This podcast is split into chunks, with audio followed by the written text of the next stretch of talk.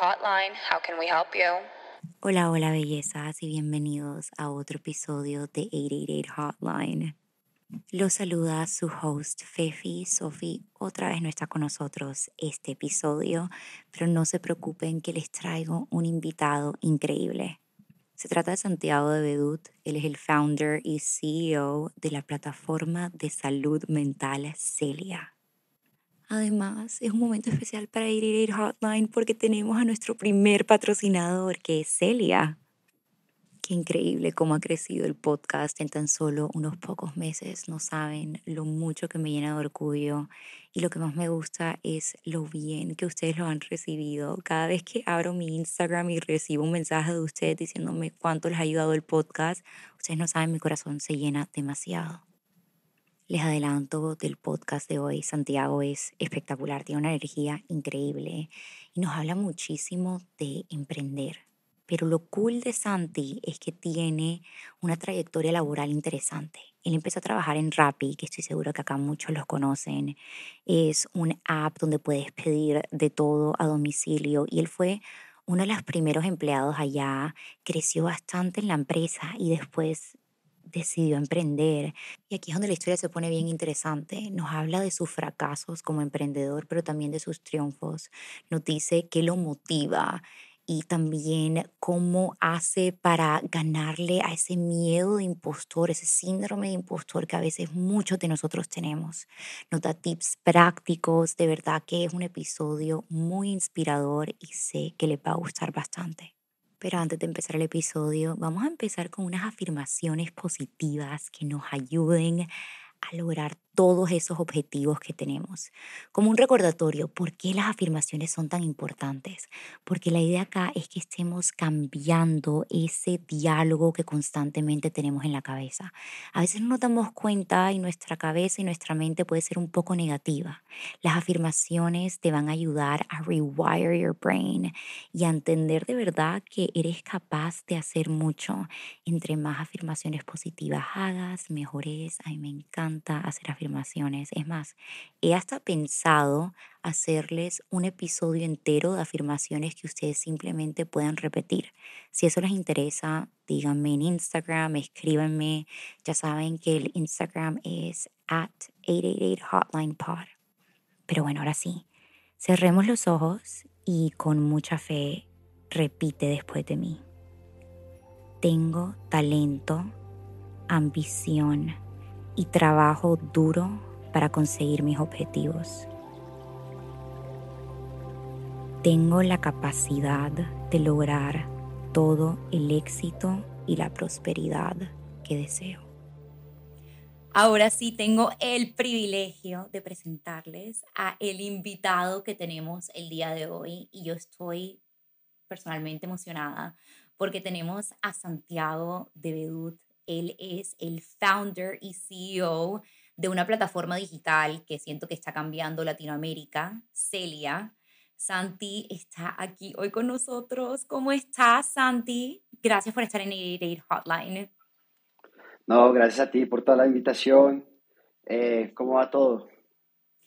Eh, bueno, te cuento que estamos emocionados por tenerte acá. Eh, yo he estado hablando, hice un poquito de background eh, investigation y he estado hablando con algunos de los equipos de Celia y no es sino hablar bellezas de ti, de cómo eres como CEO, que cómo eres como un amigo también para ellos, cómo le sacas el mejor lado de ellos y de verdad que hasta en la conversación que tuvimos unos minuticos antes de que este podcast empezara, estoy totalmente enamorada de tu energía y de, de la inspiración de tu historia y estoy feliz porque siento que este va a ser un episodio que va a tocar fibras y que ojalá sirva de motivación para todos esos que quieren emprender. Ay, muchas gracias, muchas gracias. Y viene al equipo ahí por hablar bien. Muy bien, check para ellos. Santi, cuéntanos un poco de quién es Santiago de. Cuéntanos un poco de tu historia. Bueno, Febi, yo soy de Bogotá. Eh, alrededor de los 14 años me fui a vivir a Atlanta, Georgia. Em, después de haber estado en un colegio muy tradicional acá en Bogotá. Eh, allá me tocó entrar a, un colegio público y eh, empezar desde cero, por decirlo así. Después rápidamente me adapté, continué, terminé el colegio, fui a la universidad, tuve un par de, una pasantía en Costa Rica, después volví a Estados Unidos, terminé la universidad, me fui a vivir a El Salvador, eh, después Bogotá y ahora estamos acá construyendo Celia. Eso, una vida bastante movida y agitada y quiero unpack un poquito cada parte de tu vida porque siento que cada una de estas etapas ha formado la persona que eres hoy y creo que las lecciones que recogiste a través de cada una de estas etapas ha hecho posible que hayas logrado tanto en tu vida a tan corta edad. Y quiero empezar hablando de pronto un poco de cuando tú te mudas por primera vez a Estados Unidos y eso que dices que vienes de un colegio bastante tradicional en Colombia y después te tiran a el sistema educativo de Estados Unidos que es completamente diferente a lo que estás acostumbrado y quiero saber cómo te fue a ti siendo colombiano ahí, a qué edad te mudaste, cómo fue esa primera experiencia migrando hacia otro país. Claro, pues mira, yo me mudé a los 14 años, yo venía de un colegio donde no te enseñaban inglés eh, y llegué a high school, primer año de colegio, eh, sin hablar nada de inglés, no sabía qué hacer. Eh, entonces, pues nada, ahí hubieron momentos difíciles, momentos un poco duros, como ya pego a, volver a, a, donde vivía antes, por decirlo, con mis amigos y, y, eso, pero pues nada, no tenía otra opción sino adaptarme y, y, seguir adelante. Em, en Atlanta en el 2005, esto fue en el 2005, 3 de junio del 2005 fue que nos fuimos de Bogotá. Eh, era una Atlanta diferente a la que ves hoy, pero, pero me brindó muchas experiencias que yo creo que, como dices, construyó quién soy hoy en día. Y, creo que acá también se puede decir la palabra resiliencia, ¿verdad? ¿Qué pasa cuando una persona que tiene 13 años, que no sabe un idioma, te tiran a que no tienes más opción sino aprenderlo? y, y, lo, me imagino que lo absorbiste como una esponja porque no e, era lo que necesitabas para poder seguir adelante a tus 13 años. Y creo que eso demuestra también como que las ganas que tú les pones a, a las cosas de tu vida y a los objetivos que tienes en tu vida. Cuando terminas el colegio en Atlanta, ¿cuál fue tu paso a seguir y cuál era el sueño que tú tenías en ese momento para ti? Bueno, cuando terminé el colegio me, me fui a la universidad eh, allá en Estados Unidos. Mi sueño era pues quedarme dentro de Estados Unidos. Nosotros nos fuimos, tuve cambios de visa. Mi papá era diplomático, eh, después fue, era residente, pero por la visa de mi papá cumplí 21 años en la universidad y me sacaban del proceso, entonces me tocó volver a Colombia y sacar la visa de estudiante para terminar la universidad y cruzando los dedos que pudiera conseguir un sponsor de la visa para poder quedarme y continuar mi sueño en Estados Unidos. Em, el cual no fue tan fácil porque ya después con la F1, con, con esta visa, eh, no logré quien me hiciera un sponsor de la visa y ahí fue donde llegué a El Salvador. Y acá te voy a interrumpir porque tú me echaste este cuento antes y uno, no te estás echando suficientes flores, primero que todo. Y, y quiero decir que de las cosas que más admiré de ti cuando me estabas contando esta historia es que yo siento que mientras que tú pudiste quedarte con brazos cruzados y decir como, no, esto no es culpa mía, simplemente no puedo conseguir trabajo, la visa es demasiado complicada, chao, no puedo hacer esto y rendirte, tú trataste de buscar un camino alterno y quiero que me cuentes un poco de esa historia, de cómo terminaste en El Salvador y cómo lograste como que empezar a trabajar allá. Bueno, eh, yo tuve la, pasantía en Costa Rica mientras estaba en Estados Unidos em, y cuando me devolví, pues yo quería continuar en el territorio estadounidense para poder seguir con la visa. Pasé muchas entrevistas, muchos no, o sea, 200 nos por el tema de, mi estatus migratorio y pues ahí fue donde dije, hey, eh, me, toca, me toca buscar otra forma. Me, me, fui a trabajar a El Salvador con la idea de, de buscar mi ticket back a, a, Estados Unidos que iba a ser mi MBA y dije, no, pues allá no conozco a nadie, voy a, voy a estudiar todo este tiempo para, para devolverme a Estados Unidos. Lo cual, como te comenté, no sucedió porque pues en El Salvador me acogieron muy bien y conocí muchas personas y el GMAT se embolató un poco. Pero igual esto forma una parte importante de tu historia porque después de eso decides regresar a Bogotá, ¿cierto?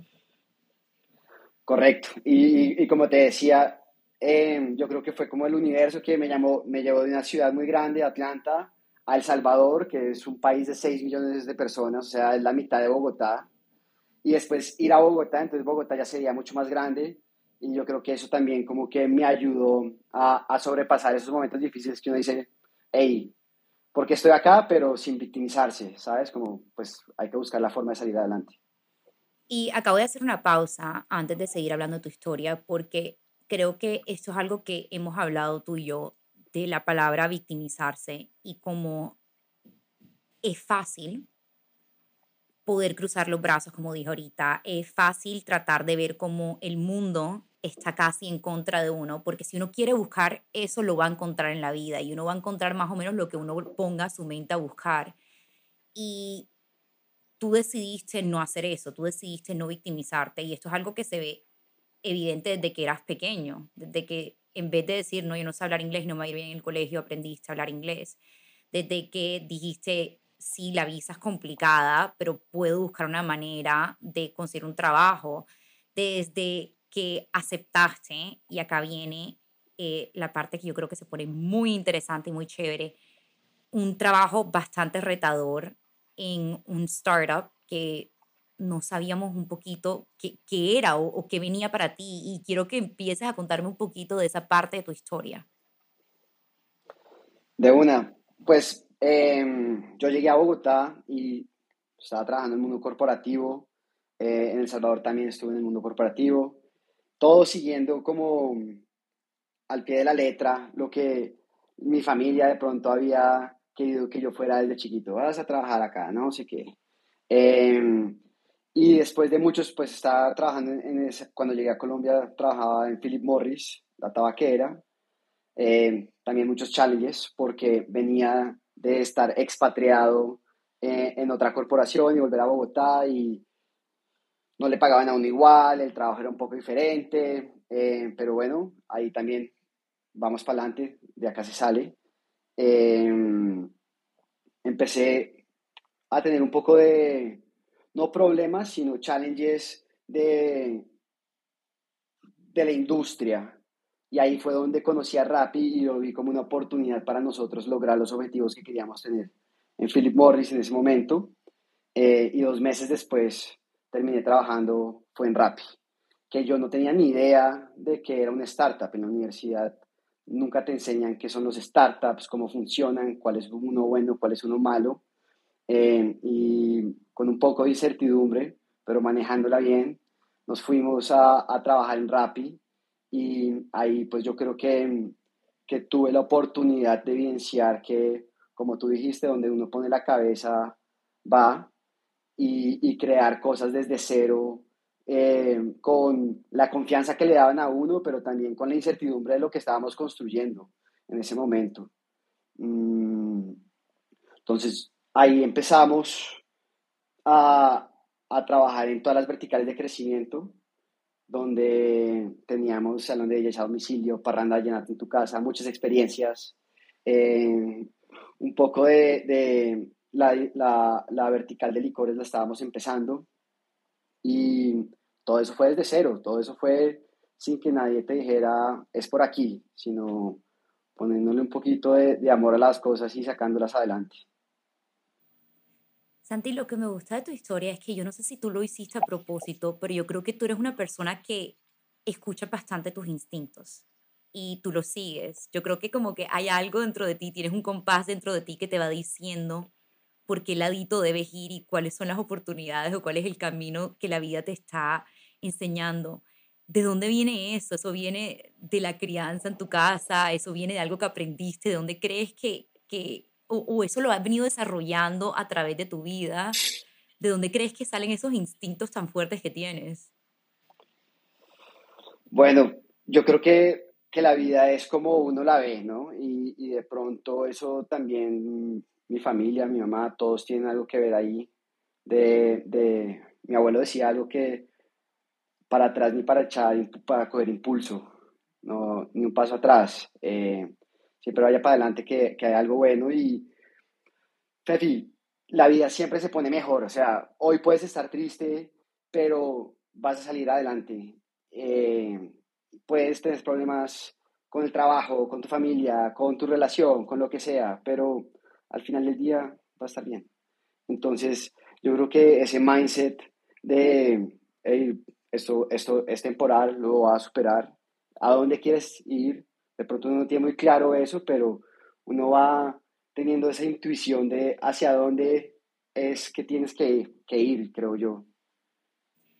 Me encanta. Eh, creo que algo que tú y yo tenemos en común, que estábamos hablando hace poco, es que los dos tuvimos una experiencia un poco unique y diferente al que tendría mucha gente en su carrera, que es empezar a trabajar en un startup desde sus inicios y verlo crecer y tratar, yo lo hice en TikTok, tú lo hiciste en Rappi, y, y tratar de, como dijiste tú, ver cómo puedes tú ayudar a crecer una empresa desde el poco conocimiento que teníamos en ese momento, porque como dijiste muy bien, a nadie le enseñan startups en la universidad.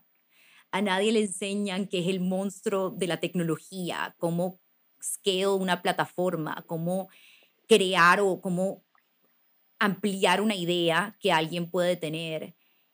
Y quiero que nos hables un poco de alguna de las enseñanzas que tuviste cuando estabas en Rappi ¿Cuáles fueron algunas de esas herramientas que sientes que pudiste capturar que hoy en día te han ayudado a poder emprender? Y ahorita hablamos un poco de Celia, pero a poder lograr todo lo que has logrado hoy en día. Bueno, herramientas que, que haya aprendido en los early days de Rappi, yo creo que uno es cabeza, eh, mindset, ¿cierto? Eh, donde donde todo se puede construir, ¿no? Simplemente hay, hay que sacar un, un, plan y, y, no sesgarse a, a, los comentarios de no se puede. Eh, todo, todo yo creo que es posible. Segundo, aprendí a tomar riesgos calculados. Al principio de pronto no eran tan calculados porque uno medio la, la caga, por decirlo así, pero ya después de que la cagas y aprendiste, ya puedes tomar el siguiente riesgo un poco más calculado. Em, que hacer errores también es parte del aprendimiento, ¿verdad? Como uno tiene que aprender de esos errores. Sí, yo me acuerdo que algo que nos decían es como eh, fail fast, ¿sabes? Porque if you fail fast, you're gonna learn faster. Eh, y vas a aprender mucho más rápido que cualquier, que cualquier otro. Entonces, tener muy claro qué es lo que estás tratando de lograr cómo lo vas a medir y si lo que hiciste en verdad tuvo éxito o no. Si lo tuvo, replícalo. Si no lo tuvo, aprende y vuelve a intentar. Eh, y yo creo que eso fue como lo que lo prepara a uno para, para poder emprender, como quitarse el miedo a arriesgarse o el miedo a fail. No hay such a thing as failure, ¿no? Hay, es más como aprendizaje. Si uno lo ve como eso, va, a andar más ligero, más, más, más, fácil. Y tampoco que le importe, no, es que el man la cagó. No, pues la cagué, pero aprendí. Eh, entonces, yo creo que, que, esos aprendizajes de los early son muy, son muy importantes para lo que es hoy mi carrera o, o mi equipo o cómo llevamos Celia adelante. El que no se equivoca no aprende, estoy totalmente de acuerdo. Y ahora cuéntanos un poco de cuándo decidiste tú ok, tengo un trabajo que a todas estas, para mucha gente, tú empiezas a crecer dentro de Rappi. Para mucha gente dirá como que este era el sueño, ¿verdad? Como que crecí, estoy creciendo, estoy climbing like the ladder. ¿En qué momento decides tú como ahora mismo lo quiero hacer, pero esta vez por mí, quiero crear mi propia empresa. Tenías una visión, tenías una idea, tenías ya el concepto de Celia antes de salir de Rappi. ¿Cómo fue todo ese proceso en tu cabeza para ti? Bueno, pues yo desde pequeño siempre he sido como bien emprendedor. Eh, chiquito vendía arepas, por decirlo así. Eh, compraba paquetes de, de 10 arepas, le sacaba dos, los reempacaba en paquetes de 8 y iba a vender arepas en mi edificio. Eh, entonces como que siempre he tenido esa venita emprendedora y algo que hice en Rappi fue como aprender, aprender de algo que nunca antes había entendido o aprender a crear. Y crear me pareció muy chévere. Crear me pareció que es como, wow, dejar tu legado, por decir, en algún lugar. Legaditos en ciertos lugares, como esto lo hice yo. En el mundo corporativo siempre era como implementar lo que ya un grupo global había decidido para una región. Y acá dije, wow, acá somos capaces de hacerlo nosotros. Y poco a poco, pues yo siempre quería montar mi negocio, pero nunca había pensado en tecnología. Y con todos los aprendizajes que había tenido, dije, la tecnología nos puede ayudar a, escalar y a llegar a más personas para tener más impacto. Em, entonces, nada, con, con, ese bichito en la cabeza siempre em, empecé a, a, tener diferentes planes. O sea, yo he tenido otros emprendimientos que he fallado, em, pero este de Celia en particular nació porque, empezando que mi mamá es terapeuta, eh, siempre como que evidencié eh, el valor que le agregaba a todas las personas que la llamaban. Y dije, eh, necesitamos que este recurso sea para más personas, pero pues no puedes triplicar a tu mamá. Entonces, ¿cómo, cómo, cómo, cómo podemos hacer esto? Y relacionándolo también con lo que veía en el trabajo, dije, aquí hay una oportunidad de darle recursos como esta persona a un montón de personas que están struggling ahorita con su trabajo, con su relación personal, con su relación con los demás, con cualquier cosita, cualquier piedra en el zapato que uno lleva en la vida. Eh, y por eso fue que, que, empezamos a crear Celia, porque mm, yo creo que las personas son capaces de lograr lo que se proponen si tienen las herramientas. Eh, y las herramientas no es que, ay, coge tu martillo y, ve a hacerlo, las herramientas vienen de uno mismo, de cómo ve las cosas, de, de cómo actúa en ciertos momentos diferentes, eh, complicados. Eh, y, eso es lo que hemos hecho. Oigan, las herramientas todos los tenemos dentro de nosotros, pero hay veces que el corazón de uno está tan enredado con sentimientos que simplemente no vemos que las herramientas están ahí. Y yo creo que ahí es donde la terapia juega un papel importante. Y los oyentes de 888 saben que yo soy fan de la terapia. Yo digo terapia desde que tengo tres años. Y la semana pasada tuve el privilegio de poder entrevistar a tu psicóloga de planta, Manu, y Manu fue increíble y yo creo que en ese solo episodio creo que pudimos sanar a muchísima gente y darse cuenta el impacto tan grande que puede tener la terapia en la vida de uno y a través de Manu conocí un poquito más de Celia y quiero que tú nos hables y quiero que le cuentes a los oyentes qué es Celia, cuál es la misión de Celia y, y cuéntanos más sobre eso. Bueno, pues Celia es una plataforma de terapia en línea que elimina las barreras y le brinda a las personas como una forma conveniente y asequible con profesionales certificados eh, para que puedan ir a terapias de cualquier parte del mundo. Eh, lo más importante acá también es que nosotros te ayudamos a escoger ese terapeuta ideal em, y desde cualquier parte del mundo. O sea, creo que tú hablabas con Manu y decías, oiga, qué chévere uno poder estar en su consulta con su terapeuta sin tener que entrar al consultorio y ver la cara y hablar de cosas que de pronto no te sientes tan cómodo hablando de cara a cara. Eh, entonces, pues nosotros encontramos que a través de la tecnología podemos hacer este servicio humano, donde las personas pueden llegar a abrirse más, eh, a no sacarle el pero, porque como algunos sabrán, pues los trancones en Colombia o en el mundo, tienes que pedir medio día para ir a una cita médica, bien sea de terapia, odontología, lo que quieras. Entonces, teniendo fácil acceso, vamos a, romper eh, no solamente el estigma, sino la barrera de ir y el por qué no vas. Eh, entonces, eso es. Completamente. Y yo, algo que le estaba hablando a Manu es que yo creo que la gente a veces no grasp lo daunting que es conseguir una terapeuta y conseguir la terapeuta que sea ideal para ti. Yo que te dije que he ido a, yo creo que he tenido como seis o ocho terapeutas durante mi vida, porque hay veces que uno necesita una terapeuta que se especialice en algo específico. Cuando yo tenía que tratar mi desorden alimenticio, para mí de las cosas que más me costaron fue buscar la terapeuta indicada para eso. Y creo que el beneficio de tener una plataforma que te la pueda encontrar a ti, pero que tú también tengas la facilidad de ir a una cita, decir como que, sorry, like, no hay un clic acá con mi terapeuta, puedo conseguir otra más y que sea tan fácil como, ok, tu próxima cita es con otra persona hasta que tú encuentres la persona ideal. Creo que eso es algo que la gente valorar mucho, porque como tú dices, sí, el trancón es horrible que te vas a llevar a cada cita, pero imagínate la cantidad de tiempo que desperdiciarías tratando de buscar a tu terapeuta ideal, yendo por toda Colombia, todo el mundo buscando a esa persona, y que de la nada lo puedes hacer en una sola plataforma, un game changer, at least in my opinion. Total, hay una cifra que dice que uno se puede demorar cinco intentos en encontrar ese especialista ideal.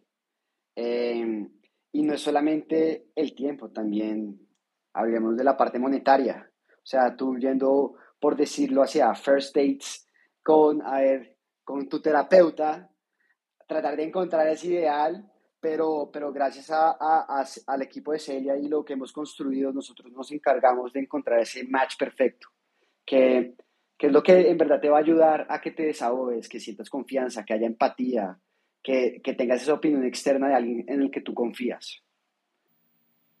Y como yo los quiero tanto a ustedes, mis oyentes, yo tuve el descaro de llegar a Celia y decir que si no me daban un código de descuento me iba a poner histérica. Entonces, si usan el código 888 Hotline en Celia, reciben 50% de descuento en su primera cita. O sea que no hay excusas para que intenten terapia. Me lo van a agradecer van a regresar y me van a escribir, van a decir gracias, es lo mejor que he hecho. Estoy segura que va a ser así. Como dijo Santi, todos tenemos las herramientas de construir el futuro que tanto deseamos. Y terapia es algo que te va a ayudar a desenlazar y a darte cuenta todo lo que tú puedes y todo lo que tú puedes hacer solamente contigo misma y basado en las herramientas que uno tiene. Santi, cuéntame un poco más de tu mamá porque veo que solamente hablando de ella se te ilumina la cara y me parece lo más divino del mundo y quiero saber qué impacto tuvo ella en tu vida cuando ibas creciendo, qué impacto ha tenido ella en Celia, en tu emprendimiento. Cuéntame un poquito más de ella. Bueno, pues em, el primer consultorio virtual que se le creó a alguien de, en Celia fue, fue para ella. Eh, fue para ella, pero es que hay una historia por detrás muy chistosa o chistosa o, y es que ella nunca lo usó.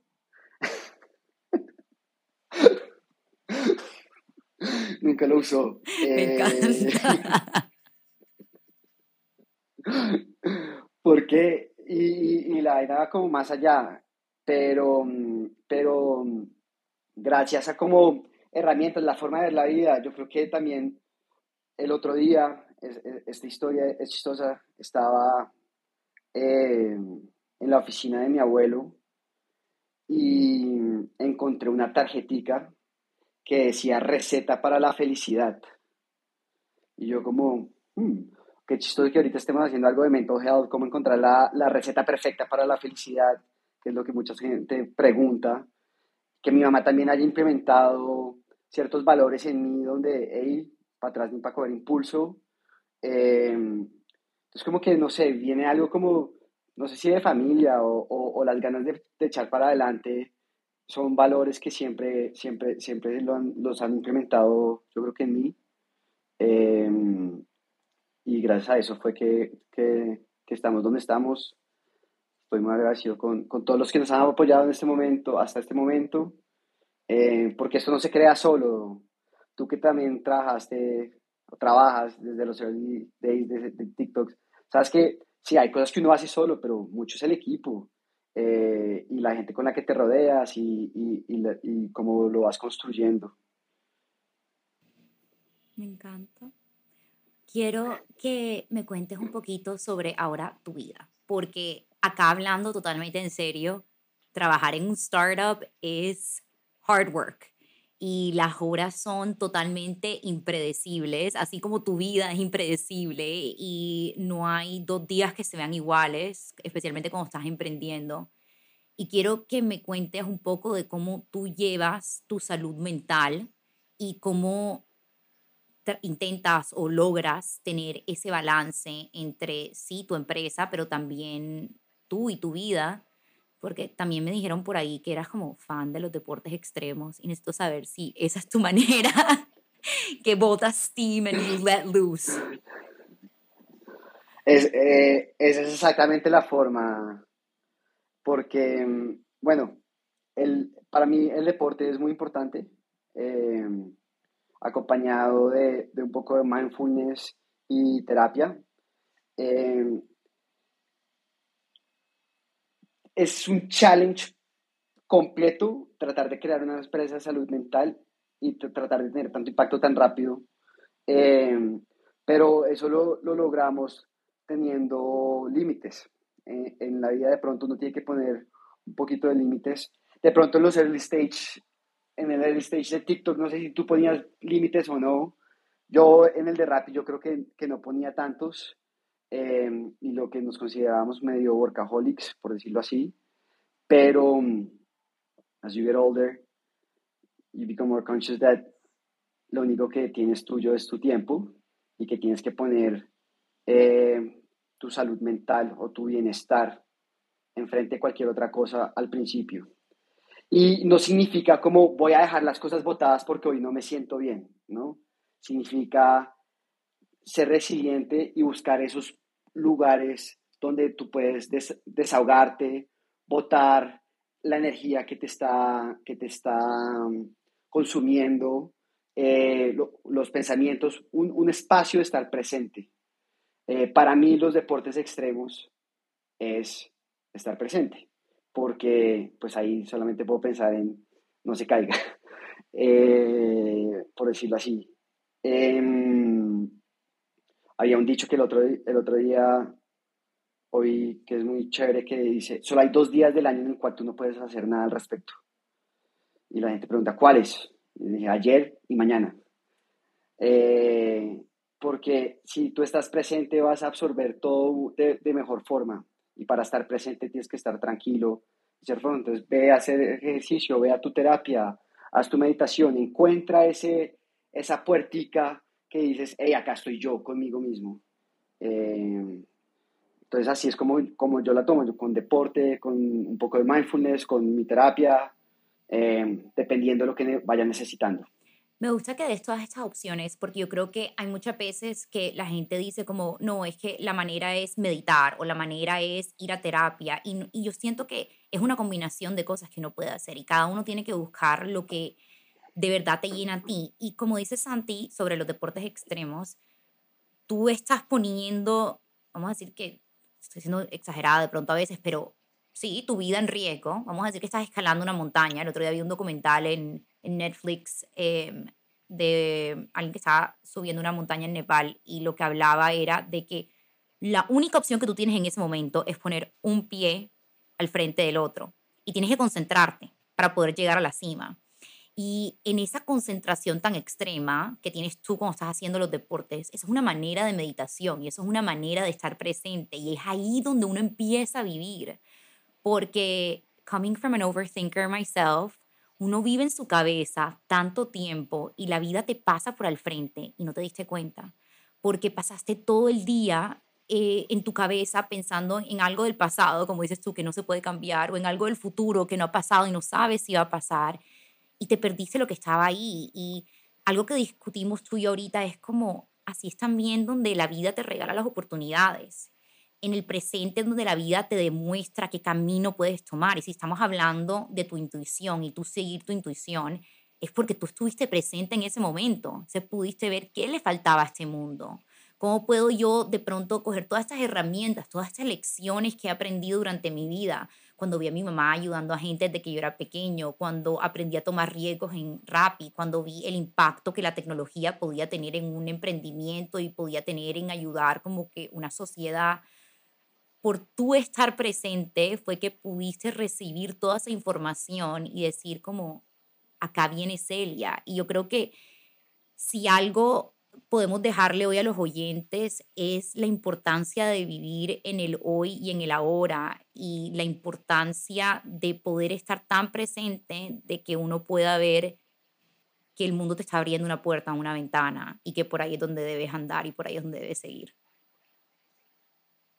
Correcto, las oportunidades son del que las toma. Así eh, y, y, así es que, y todos tenemos oportunidades. Otra cosa que también creo que hablábamos antes era lo de lo que decíamos que de pronto lo señalan a uno y dicen, no, es que tuvo suerte, eh, es fácil porque tuvo esto o eh, le dieron esta oportunidad. Las oportunidades también las va creando uno con lo que va viendo. Em, y, y, otro consejo también ahí yo creo que es no compararse, porque uno tiene que tener ciertos, ciertas bases para coger oportunidades más grandes cada vez. Em, y eso es algo que uno va aprendiendo. yo, imagínate, yo súper acelerado, quiero todo para allá. Eh, y en algún momento dije como fue, pucha, uno tiene que tener ciertos fundamentos, ciertas bases antes de poder llegar a donde uno quiere. Eh, entonces eso también va dentro de, la, de estar presente, tener un poco de paciencia y, y, no compararse. Porque uno ve ciertas figuras que dice, uy, me quiero yo quiero ser como él, o yo quiero ser como ella, eh, porque él tiene esto y yo no, ¿qué tengo que hacer? Espérese que la vida lo va a llevar allá. Como que dice el dicho, comparison is the, thief of joy. Si te comparas, te van a robar toda la alegría que tienes porque cada uno es totalmente diferente. Eso es lo cool de ser humano, es que cada uno es único. Y cada uno tiene su, su path en la vida y, y, no se puede ver como el de la persona al lado porque eso simplemente no eres tú y, y si te comparas y crees que no estás en el nivel que debes estar, es porque estás comparándote con alguien que no es como tú. Entonces, ¿cómo vas a comparar Apple con Oranges? Simplemente no se puede. Entonces, creo que tienes mucha razón ahí, Santi. Me ha encantado escuchar tu historia, pero no quiero robarle la oportunidad a nuestros oyentes de hacerte preguntas porque hace media horita apenas puse una casilla de preguntas en Instagram y ya se está reventando entonces, esta es mi parte favorita del podcast. Empecemos con las preguntas y respuestas. Preguntas y respuestas. Bueno, Santi, empecemos con la primera pregunta que tiene nuestros oyentes para ti. Y es, tú siendo el CEO de una plataforma de salud mental, ¿qué papel juega la salud mental en tu propia rutina diaria? ¿Y cómo te aseguras de cuidar tu salud mental? Nos hablaste ya un poquito sobre deportes extremos y eso, pero queremos saber tu rutina, las herramientas que tú utilizas, todo. Bueno, eh, algo que, que, me ha servido mucho es practicar gratitud, tanto cuando me voy a dormir como cuando me voy a levantar. Y eso vuelve y juega al, al cambio del mindset, ¿no? Gracias, hágala acostarse y gracias al levantarse. Así todo esté nublado pero dar las gracias. Em, después de eso, puede que salga a correr, puede que vaya a esquiar, puede que estire un poquito. Entonces, algo como que para tener el cuerpo moviéndose, activarse. Em, ya después empieza mi día a día normal, eh, reuniones, cosas que tenga que hacer. Em, y boundaries, ¿no? Como ciertos breaks para, para no tener la cabeza fría y tomar mejores decisiones cada vez. Perfecto que hables de boundaries porque eso lo preguntaron bastante. Y es, ¿cómo haces y cómo hacías también cuando estabas trabajando. Eh, porque yo creo que los boundaries que tienes ahora contigo mismo son los boundaries, son un poco diferentes a los boundaries que tenías cuando trabajabas en otras empresas. Porque ahora tienes que responderte a ti mismo. Antes de pronto le tenías que responder a alguien más. Danos consejos prácticos de cómo set up boundaries y también cómo no sentirse de pronto el sentimiento de culpa cuando uno siente a veces un poquito, cuando uno al decir como no, no puedo hacer esto, I don't have bandwidth, my plate is full. Bueno, yo creo que siempre que uno, e, ese sentimiento de culpa, yo lo sigo sintiendo, créeme. y yo creo que eso nunca se va a ir en algún momento, pero lo que uno tiene que, que siempre, creo yo, pensar es hey, yo necesito estar bien para dar mi 100%. Eh, y tratar de no dejar todo para último minuto. Si no dejas todo para último minuto, vas a tener un poco más de tiempo para ti.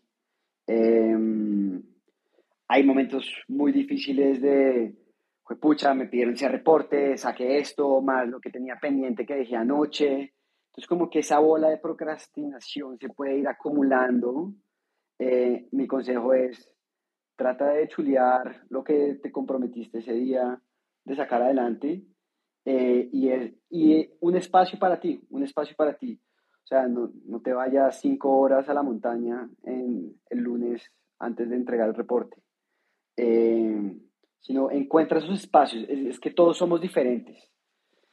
Hay que encontrar ciertos espacios donde uno diga, esto me está recargando para que yo dé mi 100% después. La próxima pregunta que te tienen es que nos des un poco de consejos de cómo succeed en el corporate world. Y creo que acá puedes hablar tanto de tu perspectiva como tú trabajando para diversas compañías a través de tu vida, como también tú ahora como jefe y que ves que cuáles son esas herramientas, cuáles son esas cualidades que tiene una persona que lo ayuda a succeed y subir al próximo nivel en el corporate world? Listo. Bueno, en el corporate world yo creo que hay un montón de oportunidades también. Em, es una forma diferente de cómo proponen las ideas y quién te oye, eh, diría yo. Em, y para lograr ese sí que uno busca cuando propone algo nuevo, la mejor forma es mostrando el impacto que va a tener, em, mostrándolo en el, en el corporate world. Yo creo que es mucho más importante el mostrar el cómo y cómo se va a medir y cuál va a ser el efecto, más que la idea. A veces los, los, que tenemos muchas ideas llegamos y queremos que todos nos copien rapidísimo, pero acordémonos que todos somos diferentes y, y si yo te digo, imagínate esto, es diferente a lo que yo me imagino. Entonces, cuando tú eres un poco más estructurado en, este es el proyecto, esta es la necesidad, así lo medimos y ese es el impacto que puede llegar a tener, creo que vas a tener una posibilidad mucho más alta de, de encontrar ese sí y darte a notar un poco más. Aplicar todo lo que ya hayas vivido antes dentro de ese mismo proyecto eh, o lo que quieras proponer es muy importante. Eh, y mostrar los números, mostrar los datos, mostrar algo que sea cuantificable y que no digan, no, es que esa idea no va a funcionar.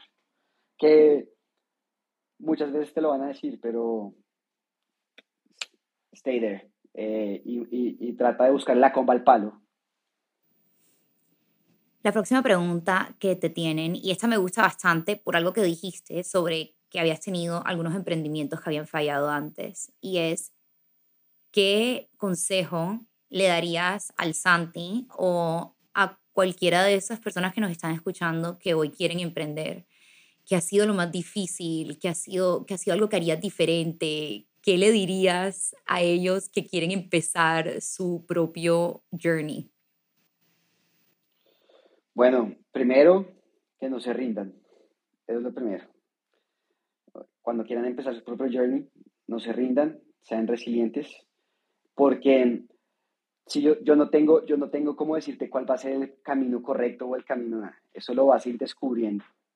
Eso lo vas a ir encontrando. pero van a haber momentos difíciles, van a haber momentos fáciles.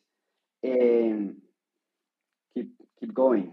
Eh, keep going cuando no te dé miedo a, a, a, fallar, lo que habíamos hablado antes, cuando uno se equivoca o algo, lo más importante es aprender de eso y no repetirlo. Eh, si ya lo repites tres veces, pues no estás aprendiendo, hay que hacer algo diferente.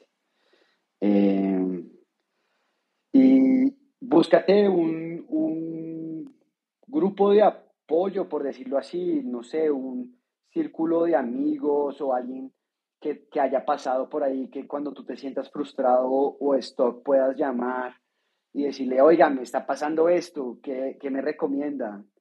Eh, escribir, escribir los problemas en momentos de incertidumbre, eh, a veces le dan un poquito de luz a uno. Eh, y, y para atrás ni para coger impulso. Sigan adelante. Santi, esta pregunta me gusta muchísimo. Y acá están preguntando que cómo ha cambiado tu perspectiva de la salud mental desde que empezaste, Celia. Bueno, si antes yo solamente creía en, en, que el recurso de los terapeutas debería estar así, así, expuesto a todo el mundo por razones que no conocía, porque yo no era ningún experto en salud mental ni psicólogo. Hoy en día tengo mucho conocimiento de lo que está pasando en la salud mental de los jóvenes, en cómo el impacto que tiene el equipo en la vida de las personas es mucho más allá de lo que a un inicio pensábamos que íbamos a hacer. Eh, y eso se ha vuelto también como en el motor de seguir adelante de nosotros y del equipo. Eh, porque al principio tú lo puedes ver como, no, estoy haciendo esta tecnología para conectar tal persona con tal persona y es un software muy chévere que permite X. Pero cuando tú ya empiezas a entender el problema real, y a mí no me gusta hablarlo como problema, me gusta hablarlo como lo que en verdad hay, ¿sabes? Desmantelar la ansiedad, desmantelar la depresión, desmantelar la falta de, de compañía de las personas eh, y poder ayudarles a ellos, yo creo que es como uno gratificante, pero también como eh, be aware de todo esto que está pasando y como se le hace necesitan 10.000 más. Eh, y lo último es que como que a veces uno pedía consejos, no, le daban consejos personas no calificadas para dárselo, como tipo, ay no, eso está en su cabeza, como, como nos crearon a nosotros, ¿no? Como, ay, déjalo ahí porque no pienses en eso. Eh, esa, esa, es, ese, es el cambio que ha tenido Celia también en esta creación en mí. Que, pues claro, yo crecí con el mismo estigma y el mismo, las mismas barreras de todo el mundo de que ir al psicólogo de pronto es para ir solo locos. Eh, y la verdad es que no, la verdad es que todo el mundo puede usar alguien con quien hablar. Eh, y no es solamente para cuando estás mal, sino, hey, quiero cumplir mis objetivos, esta es mi cabeza que me está hablando, cómo la manejo, qué herramientas tengo. Entonces yo creo que, que se ha cambiado bastante, como mucho más aware de lo que hay en realidad y, y todavía hay una cobija muy grande alrededor de este tema, eh, pero poco a poco se va desmantelando. Bueno, ya les hemos dicho los beneficios de la terapia. Les dimos hasta un código de descuento, otra vez, 888 Hotline.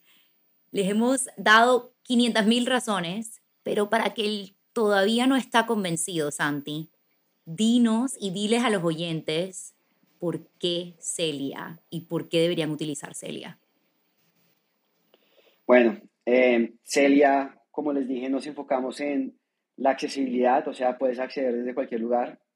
La calidad de la red que tenemos es muy, muy importante que la tengan en cuenta, porque todos son psicólogos clínicos con maestría de diferentes enfoques. Entonces, hay de todos los colores, todos los tamaños, lo que necesites, nos vamos a, a, a, enfocar en encontrar ese ideal para ti. Y algo que también de pronto nos preocupa y es la privacidad. ¿no? La privacidad. O sea, la privacidad que tienes tú entre tu terapeuta y, y, tú es tuya. En serio, nadie va a coger nada de esa información para venderla o hacer nada de eso. Entonces es muy importante que tengan eso en cuenta eh, en el momento de, de, seleccionar dónde quieren hacerlo. Si se pueden dar cuenta la experiencia de, de agendar una cita, de hacer el pago, de conectarse, de que tengas tu evolución del proceso, si quieres medir cómo, cómo te ha ido de una cita a la otra, Em, es algo que no vas a encontrar en otro lugar o no lo vas a encontrar en el consultorio tradicional. Entonces, ya que todos eh, estamos mucho más expuestos a la tecnología, pues usémosla a favor y usemos este servicio humano em, que, que, estamos ahí para, para, para ayudarlos. Santi, de verdad que mil y mil gracias por hoy. Esto fue un episodio creo que súper inspirador me encanta conocer un poco más de tu historia, me encanta saber quién es Santi como persona. Eh, gracias por estar aquí, gracias por todos los consejos, gracias por tu energía, gracias por ser tan vulnerable y gracias por crear Celia porque sé que estás impactando a tanta gente y sé que estás cambiando el mundo y aportando tu granito de arena. Gracias de verdad y ojalá te tengamos otro día por acá. Perry, muchas gracias. Muy contento de hablar contigo y un saludo a todos. Gracias por escucharnos y nos vemos el próximo miércoles. Bye.